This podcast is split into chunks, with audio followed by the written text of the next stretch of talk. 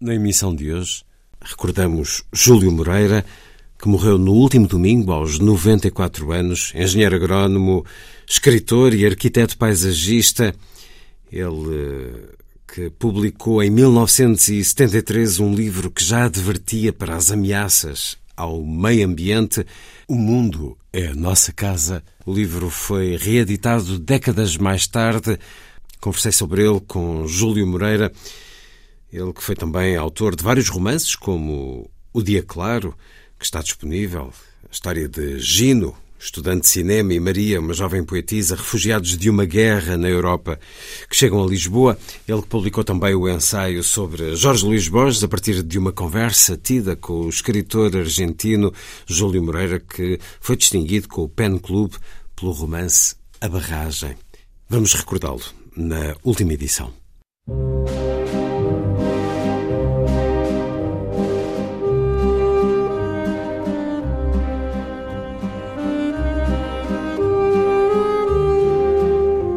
Última edição.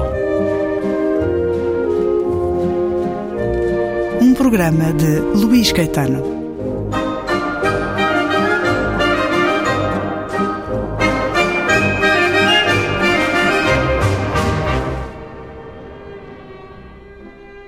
No nosso tempo, os perigos que ameaçam o equilíbrio da vida na Terra são já do conhecimento de todos. Mas há homens que recusam aplicar medidas que poderiam corrigir muitos erros. Salvar a vida na Terra, construindo um mundo equilibrado, é entrar numa nova fase da história. A história dos homens que muitos, com esforço e risco, têm tentado realizar. É essa nova fase que ainda não sabemos como será, podemos chamar a Era Festiva. É um certo do livro O Mundo é a Nossa Casa, de Júlio Moreira, com Sena da Silva, Cristina Reis e Margarida Dorei, agora reeditado pela Guimarães, um livro que conheceu a sua primeira existência em 1975. Já chegámos a esta era festiva? Júlio Moreira, bem-vindo à Antena 2. Bom, eu acredito que nunca chegaremos à era festiva. Porque é uma utopia. Nós precisamos de utopias. As utopias são sinais de orientação e nós eh, precisamos ter alguma e agora estamos um bocadinho falhos de utopias, não é? E ainda por cima os tempos correm não, são, não têm muitas condições têm para... caído sucessivamente e estão muito desacreditadas. Mas uh, esse livro teve uma primeira edição que nunca chegou a ser distribuída. Hum. Anterior é, ainda a 70, anterior foi em 73. Hum.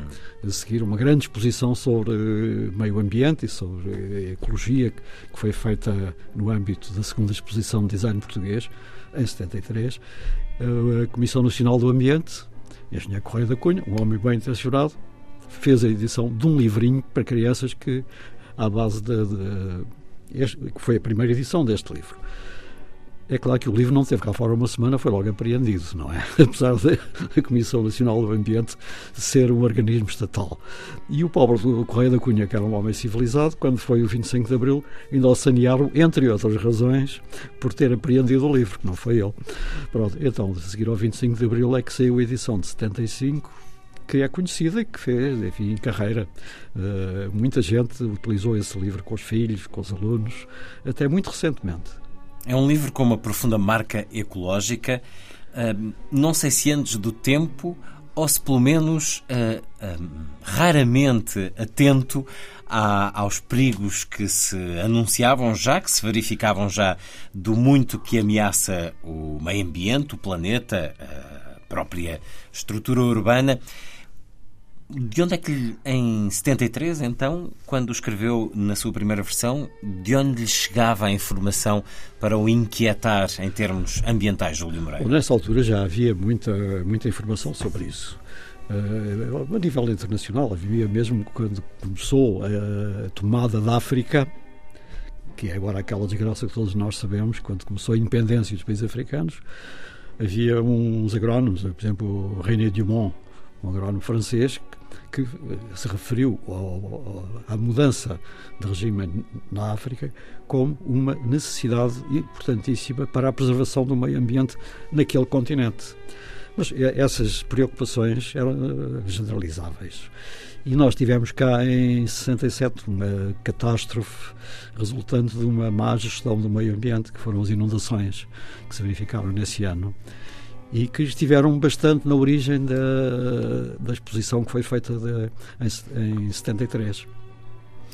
É uma história já antiga, é a história do menino que gostava muito de todas as coisas. Gostava de uma pedra, levava a pedra para casa, gostava de uma flor, levava a flor para casa, gostava de um bicho e levava o bicho para casa. E com o tempo a casa começou a ficar muito cheia, mas nem por isso ele deixava de levar sempre mais coisas.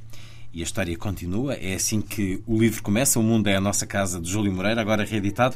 É um livro essencialmente para os mais novos, ou a convidar ao diálogo uh, entre família, entre pais e filhos, como referiu há pouco Júlio Moreira. Então, é sobretudo um livro para estabelecer o diálogo entre crianças e adultos. Quer dizer, este livro, entregue uh, à criança sem mais uh, nenhum acompanhamento, pode perder-se eventualmente. Uhum. Pode haver uma criança mais uh, atenta que, que apanhe o sentido do livro. Mas, em princípio, é um livro que pode ser também extremamente útil para os adultos, quer professores, quer pais, que possam estabelecer com, com, com, a criança um diálogo e as crianças às vezes fazem perguntas extremamente importantes para ajudar os adultos a perceber as coisas. É muito, é muito interessante, muito agradável ver um livro que resiste ao tempo, que é reeditado. Eh, 30 anos. 35 anos depois. 35 quase. anos depois de, de, conhecer as livrarias pela primeira vez. Esta, esta ilustração este grafismo sob a forma de desenho, sob a forma de fotografia, hum, que seria certamente original para a época, que se mantém ainda pleno de, de harmonia para com o texto e de originalidade. Como é que reuniu estes coautores da imagem, Sena da Silva, Cristina Reis, Margarida Dorei, Sena da Silva, que já morreu. Já morreu. Eh, como é que foi? Isto foi também uma reunião de amigos? Eh, não, é também uma reunião de amigos, mas de qualquer forma, uh, o António Sena da Silva era um arquiteto, designer, etc, etc. Além de dono de autoasilo, dono, enfim, familiar. e ele fez uma organizou uma exposição de design. Foi a segunda exposição de design português. E como o design português, de facto, naquela altura era de uma pobreza extraordinária, eu tinha acabado de chegar do Brasil e ele convidou-me, é que não fazes uma exposição sobre pá, o design da paisagem? Pronto, aí nasceu uma secção extensa de, da exposição do design, da segunda exposição de design português, chamada Landscape Design. O landscape para chamar a atenção, como é, como é como ainda se faz. E eh, essa exposição partia exatamente de uma série de fotografias vítimas da catástrofe de 67, assim, num quarto muito escuro, enorme, com fotografias em tamanho natural, onde as pessoas saíam para um corredorzinho e ao fundo havia um espelho de corpo inteiro. E a partir daí começávamos, no princípio as coisas eram assim e explicava-se todo o processo civilizacional que tinha levado àquela catástrofe. Neste sentido, eu até acho que este livro tem outro papel que não seja só o de ajudar a perceber os problemas do meio ambiente ajuda também a perceber a crise financeira.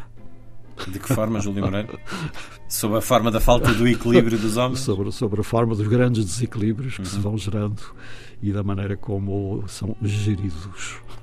Júlio Moreira, autor de O Mundo é a Nossa Casa, pode encontrar este livro agora nas livrarias, numa reedição da Guimarães. Júlio Moreira, autor entre outros, de Notícias do Labirinto. Eh, tem a chancela da Âmbar e creio que ainda está disponível. Júlio Moreira, que agradeço ter estado na Antena 2.